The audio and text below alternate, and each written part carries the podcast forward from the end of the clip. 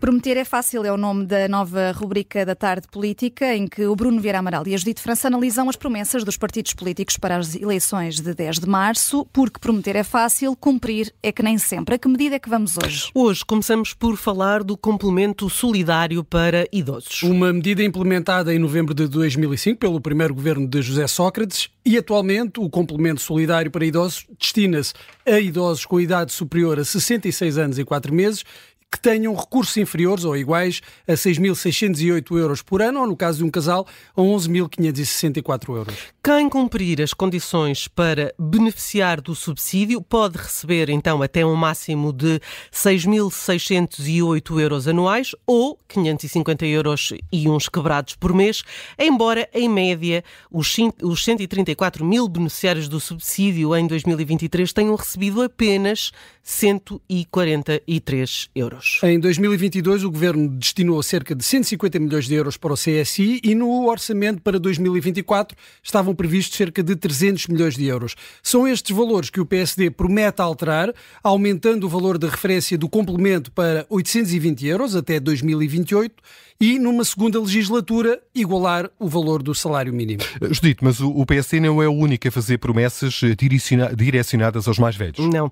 Todos os partidos piscam o olho aos eleitores com mais de 65 anos, que em Portugal são 2 milhões e 500 mil pessoas. É um segmento do eleitorado muito importante, Bruno. Sim, e é normalmente um eleitorado motivado para votar. Por essa razão, Pedro Nuno Santos também já prometeu deixar de considerar os rendimentos dos filhos para acesso ao CSI. Um ponto muito importante porque atualmente, se os rendimentos dos filhos chegarem ao quarto escalão do IRS, os pais não têm direito ao CSI. É uma aposta moderada do PS, que já é o partido preferido uh, dos maiores de 65 anos. E também o PCP conta com uma percentagem significativa de maiores de 65 anos uh, no seu eleitorado, isto a avaliar pelas últimas sondagens. E por isso também propõe alterações ao complemento. O partido quer que o valor de referência para 2024 seja de 554 euros. É atualmente de 550, mas era uh, no ano passado de 488 euros e 22 cêntimos.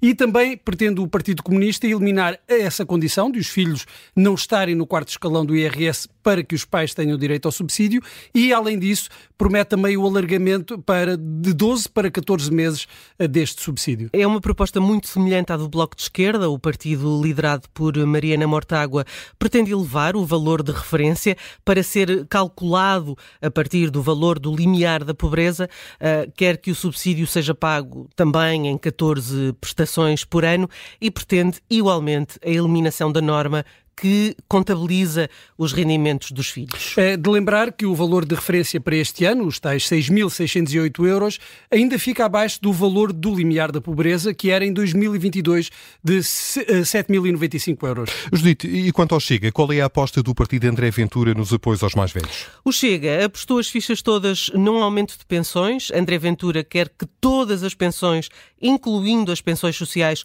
sejam equiparadas ao salário mínimo nacional em seis anos anos, uma medida considerada pela generalidade dos analistas como irrealista, pelos custos permanentes, que também acarretaria, eh, de alguma forma, um elemento de injustiça. Sim, porque na prática deixaria de haver eh, diferença entre as pensões de quem nunca fez descontos e de quem teve alguma carreira contributiva. Em resumo, todos os partidos querem agradar aos mais velhos e quase todos propõem rever as condições e aumentar o CSI.